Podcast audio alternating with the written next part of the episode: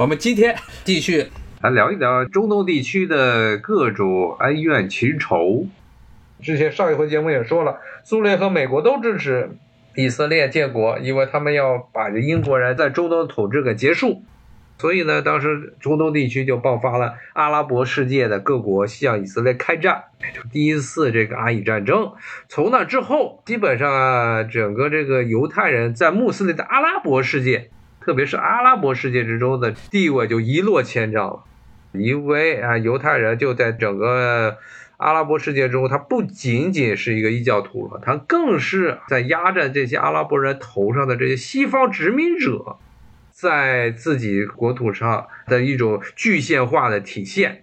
所以就变成了一个可以说殖民者的走狗或者殖民者的帮凶。所以这种啊，对于啊犹太人的这种排斥，当时就普遍存在于整个阿拉伯世界。唯一的一个比较特殊的地方就是伊朗，大家是要知道，首先伊朗它不是，今天节节目一开始就说了，伊朗人他不是阿拉伯人，他历史上他也是被阿拉伯人征服，然后被阿拉伯人强迫啊信了阿拉伯人的宗教伊斯兰教的。然后呢，这个伊朗人呢。是看不起阿拉伯人，然后阿拉伯人就是一群在沙漠之中放羊的这么一群没有文化的老粗。然后呢，阿拉伯人也同样不喜欢伊朗人。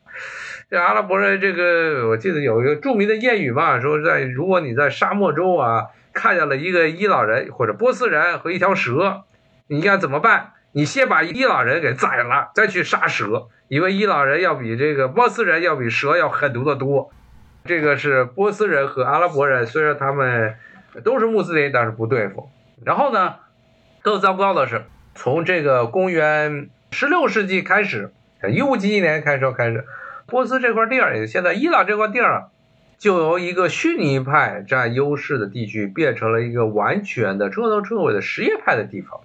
什叶派呢，是之前节目也讲过。它是整个伊斯兰教、伊斯兰世界中的两个重大的支派之一。它是一个相对于逊尼派所谓的主流派来说，它是一个弱势的派别。但是呢，这个弱势的派别却在整个伊朗地区啊，和伊朗人的这种民族的自豪感，以及他们对于阿拉伯世界的这种敌视感产生了共鸣。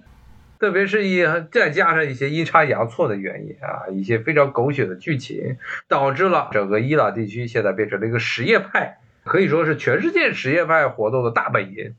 那么，所以呢，这个阿拉伯世界大部分阿拉伯国家都是逊尼派，除了少数几个之外，其中有一个比较有趣的，就是现在的叙利亚啊，叙利亚它的这个宗教背景就比较复杂，咱们今天就不讲了。大部分阿拉伯人都是逊尼派。然后呢，他们跟这个以色列这犹太人打的你死我活，而这个当时在爆发第一次阿以战争、第二次阿以战争，也就是一九五四零年代、一九五零年代一直到一九六零年代的这段时间内，以色列它在整个中东地区最重要的盟友就是伊朗。为什么？伊朗啊是当时这个非阿拉伯的国家，什叶派国家，跟阿拉伯这些国家不对付，而且呢。伊朗当时，特别在一九五零年代之后，因为一场非常肮脏的啊这个政变，当时整个伊朗本来是伊朗人民主选出来的总理，被美国人和英国人一起给搞下去了，杀掉了。杀掉之后，扶植起来，伊朗由一个共和国又被退化成了退化成一个王国，把原来已经被推翻的这帕哈维王朝。的末代的这个国王给弄回来，按到了这个国王的位置上。为什么？因为这个民选出来的总理，据说是暴露出来了亲苏的这么一个倾向。而且呢，最重要的是啊，这个新上来的这总理想把当时被英国人控制的这个英国伊朗啊、英国波斯这石油公司给收归国有，不干了，人家就开始这个跳脚了。然后呢？当时这个英美两国在，特别是英国为打头的，在波斯的这些间谍势力，就造了各种的谣，然后鼓动起军队啊来进行这个政变，把人家这个民选出来、合法选出来的总理给杀了，然后把这个国王流亡到海外的国王弄回来。所以呢，从那之后，整个伊朗就走上了一个一边倒的啊外交道路，就是一切都是听美国大哥的话，而且呢，当时呢，美国也确实对伊朗非常的友好。是作为整个中东世界最忠诚、美国最忠诚的盟友，除了这个以色列就是伊朗。可以说，甚至呢，在一九七零年代之前，可能最亲密的就是伊朗和美国。美国给了伊朗很多很多的这个军火援助，同时呢，伊朗也在整个中东地区坚定的支持啊以色列啊。最早呢是把这个居鲁士。居鲁士和这个犹太人以及宗教自由这三者混在一起说，那么最早的把这种理念发扬光大的，其实也就是那个时代，那个时代所谓的伊朗和以色列的蜜月期。但是这种情况随着伊朗在一九七零年代的伊斯兰革命。然后呢，把这个国王推翻，上来了一个新的这么一个神权共和国、神权民主共和国这么一个局面之后，美国和伊朗的关系彻底的崩掉。那么从那之后呢，这个以色列和伊朗的关系就逐渐的开始往下走。当然了，现在虽然一直他们的关系不好，但是真正的让这个以色列和伊朗关系啊彻底陷入这个。不结深渊的还是最近这几十年、二十年的时间。这这这二十年的时间中，发生了一些很重要的事件。其中最重要的一个事件，就是因为在整个阿拉伯世界、阿拉伯世界、阿拉伯的这些国家和以色列干了半天都干不过，逐个的很多的这些阿拉伯世界的这些穆斯林国家，一个一个的他们的上层阶级都被美国人给收买了。其中最典型的就是曾经的阿拉伯世界的第一大国埃及。直接投奔了美国阵营，成了美国真是现在呢，在这个阿拉伯是整个中东地区的军事和经济援助最第二第二大的美国这些军援的接收国，第一大是以色列，第二大就是埃及，埃及甚至是第三世界的一个领袖，堕落成了美国在中东地区的一个打着引号的盟友，然后呢，沙特就更不用说了。沙特是现在整个两个圣城伊斯兰世界两大圣城的守护者，但是呢，沙特呢，一直到最近，直到现在才有所改变。那很长一段时间呢，它是受到美国的庇护的。所以呢，这个整个阿拉伯世界的这些国家的领导人，很多都被美国收买。对于以色列，他的这种敌视已经不是特别的强烈。而呢，以色列在他所占领的巴勒斯坦地区又搞了一种非常赤裸裸的这种种族清洗这么一种行为，所以呢，长期以来啊，以色列对于他占领的巴勒斯坦地区的这些巴勒斯坦人的这种暴行，长期以来是刺激着啊全世界这些穆斯林的神经，但是呢，又由于美国在中东地区的影响。导致呢，这以色列周边这些阿拉伯这些国家，曾经的这些反以的先锋啊，都对于以色列这些暴行啊，是睁一只眼闭一只眼。那，这个时候的伊朗，刚刚经历，已经经历过了这一九八零年代末的两伊战争，以及之后的一系列美国对它的军事经济的封锁，一直处于一个相对于孤立的状态。但是呢，伊朗为了一直也想打破这种美国对它的全方位的外交、经济、军事的封锁，那就发现了一个很重要的突破口。什么突破口啊？那就是去骂以色列，骂以色列能够得到啊全世界这些穆斯林的这个支持，哪怕伊朗其实是一个什叶派的国家，而全世界绝大部分的穆斯林都是逊尼派，包括这些刚才说了，在巴勒斯坦这边阿拉伯人。占据绝对人数优势的是逊尼派，然后少数人是这个 基督教徒，就没有几个是什叶派。但是伊朗坚持要求要把以色列从他们当年。著名的这个喷子总统内贾德开始啊，就一直说要毁灭掉以色列。然后呢，伊朗呢，其实从一九七零年代时候就开始了计划了一些核试验项目。但是呢，真正的将这核试验项目加速，也是在过去这二十多年的时间内。一方面是为了自保，一方面伊朗人也是向这个美国。与美国打这种所谓的核试验牌，要向美国啊摆出自己的这些筹码，要和美国谈判，要求美国减轻对自己的各种方面的封锁。还有一个很重要的，也就是这个伊朗要向这个穆斯林世界证明自己也有核武器，至少是研发核武器的能力。要知道，以色列是一个核武器国家，拥核国家。但是以色列是拒绝向全世界表明它是一个拥核国家甚至美国还长期以来为以色列打庇护。跟以色列说，你可以不承认自己是拥核国家啊，他拥有的这个核武库的数目是至少是要比巴基斯坦和印度多的，但具体多少枚，现在应该没有人知道，因为以色列从来不对外公布自己的核武器数目。但是呢，有些预计的认为可能是比英国或者法国还要多，有可能至少可能要比英国要多，它的核武库的数目是很多的。所以呢，这个以色列也是据此呢啊，经常用这个核的大棒啊，其实去威胁周边的国家。你要真的要和我干到最后啊，要凭着人数跟我干到最后，我大不了我放核武器。那伊朗说了，你放核武器，我也有核武器。大家谁的国土多，人口多？伊朗差不多八千多万人，哎，以色列不到一千万人，啊，犹太人不到一千万，然后它的国土更不是一个数量级的啊，是十倍于它，十倍、二十倍于这个以色列的国土。咱们要互换核弹的话，谁能赢？当然了，伊朗这些他不是真的要去炸以色列啊，只是用这些啊作为筹码。啊，来下整个穆斯林世界宣布啊！你既然这些中东的这些阿拉伯的这些军阀国、王爷国被美国受禁援攻势给收买了，不愿意去跟以色列作战了，但是呢？我们这个伊朗要举起这防疫大旗，要向穆斯林世界证明，要向那些逊尼派的巴勒斯坦证明，你们还是有后盾的，还有人支持的。那说实话，伊朗对于这些巴勒斯坦的阿拉伯人的支持其实是非常有限的。伊朗对于阿拉伯巴勒斯坦人主要的支持，其实还是一个比较不是直接的支持，而是一个比较这个从侧面去支持。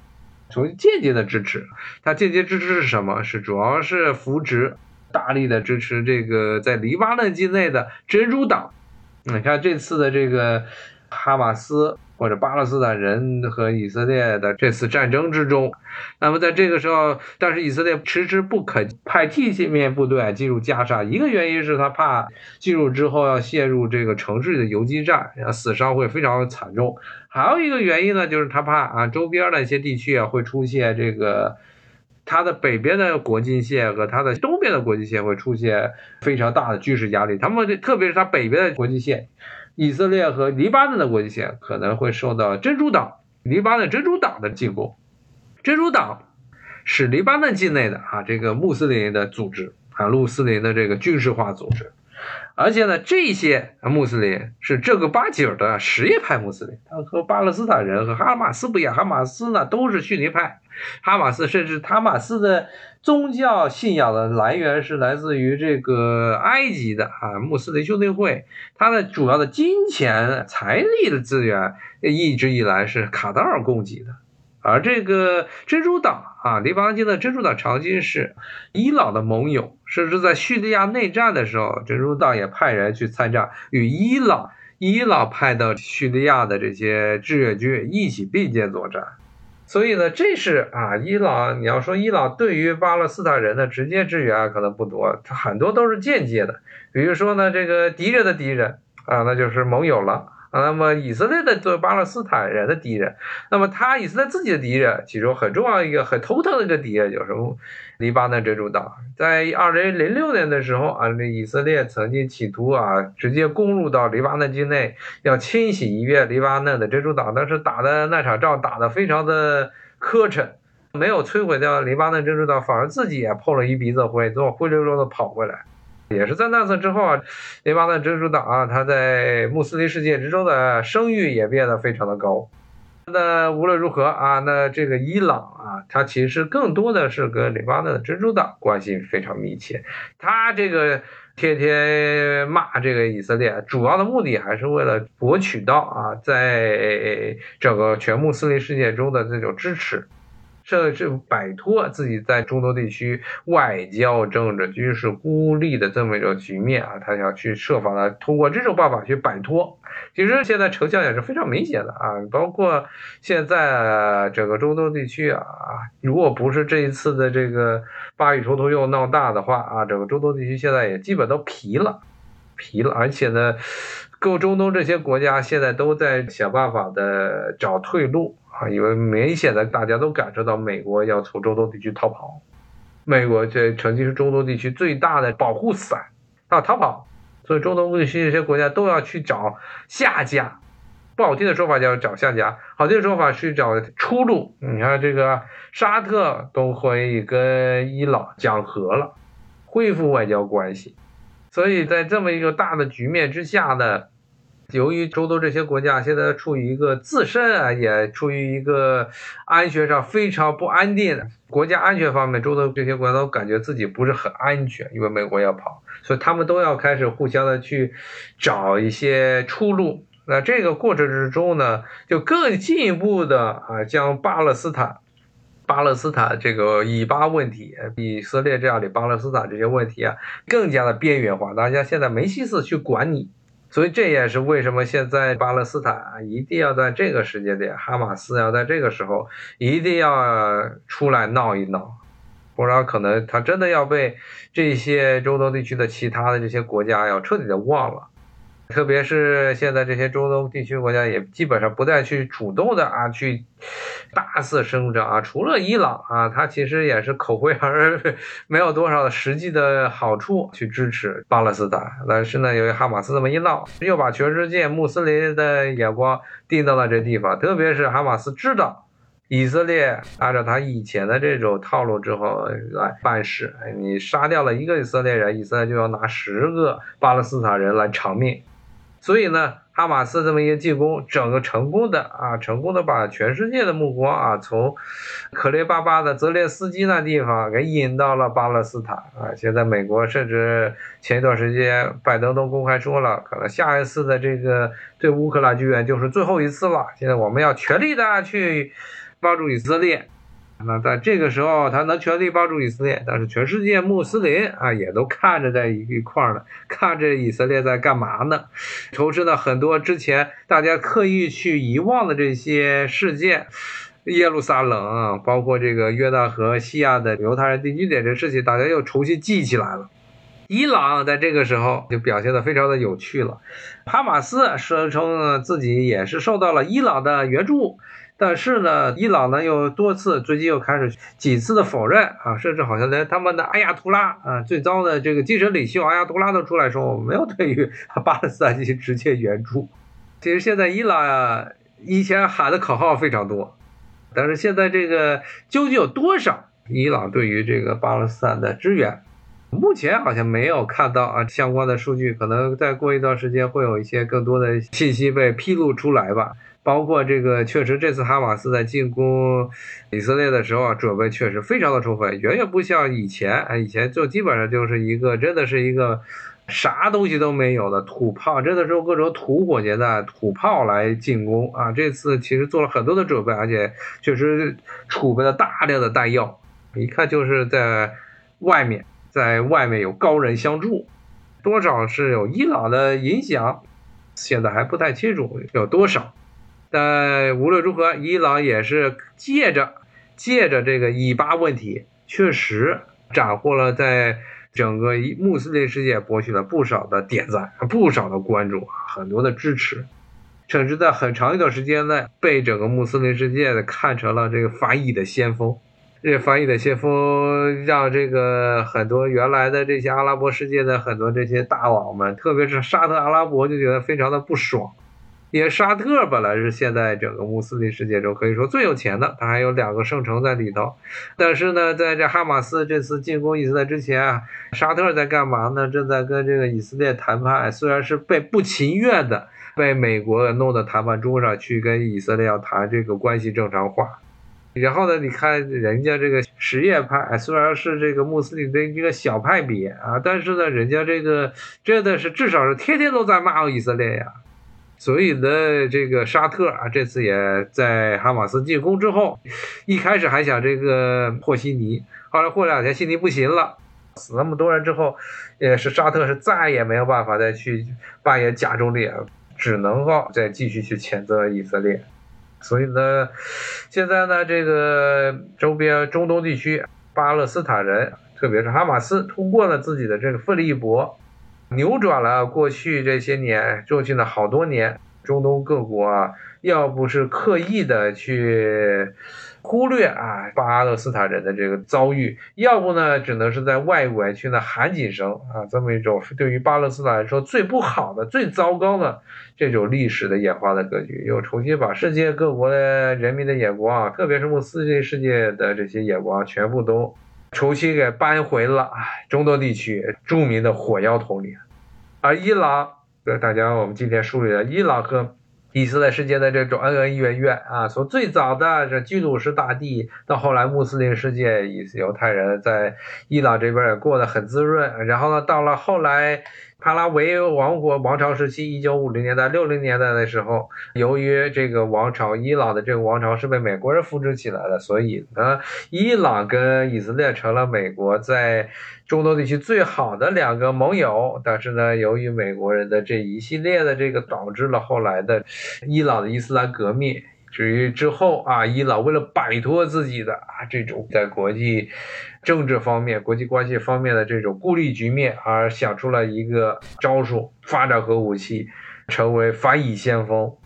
包括后来啊，包括一些与色列没关的，比如说这个小布什把萨达姆杀了之后，趁机呢，整个伊朗势力，伊朗将自己的影响力扩张到了整个伊拉克啊，伊拉克甚至呢更远的这叙利亚这些地区。就是伊朗这过去这二十年啊，你别看他经常说一些非常积极的话啊，但是呢，人家是在走钢丝，而且走的非常的、非常的这个稳啊，所以说非常的稳，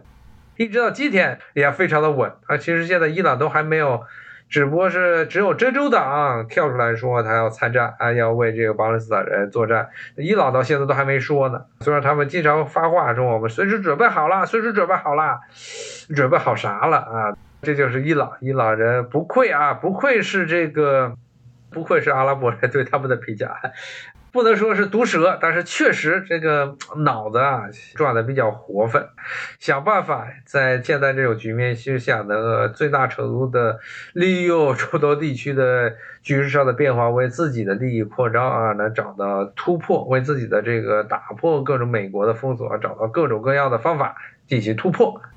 是现在目前为止。目前为止啊，他伊朗确实不愧啊，是这么一个在整个中东地区啊，可以说是插科打诨啊，混了四千年的一个文明古国。虽然中途啊出现过啊，按中国人的说法，中间出现了亡国啊，但是呢，伊朗人不承认，说自己没有亡国，自己的那些文化精神，包括伊朗的语言文化，都还继承下来了，一直继承到了今天。其中最重要的一点，可能就是怎么样在这种四面楚歌啊的这么局面下，想办法去扭转啊自己周边这些不好的这国际格局，甚至呢搞出了一些非常逆天的操作啊，最后还确实是逼迫周边这些国家，包括这美国，必须去正视它。好，今天咱们就先讲到这里，咱们下回再说，谢谢，下回再见啦，拜拜。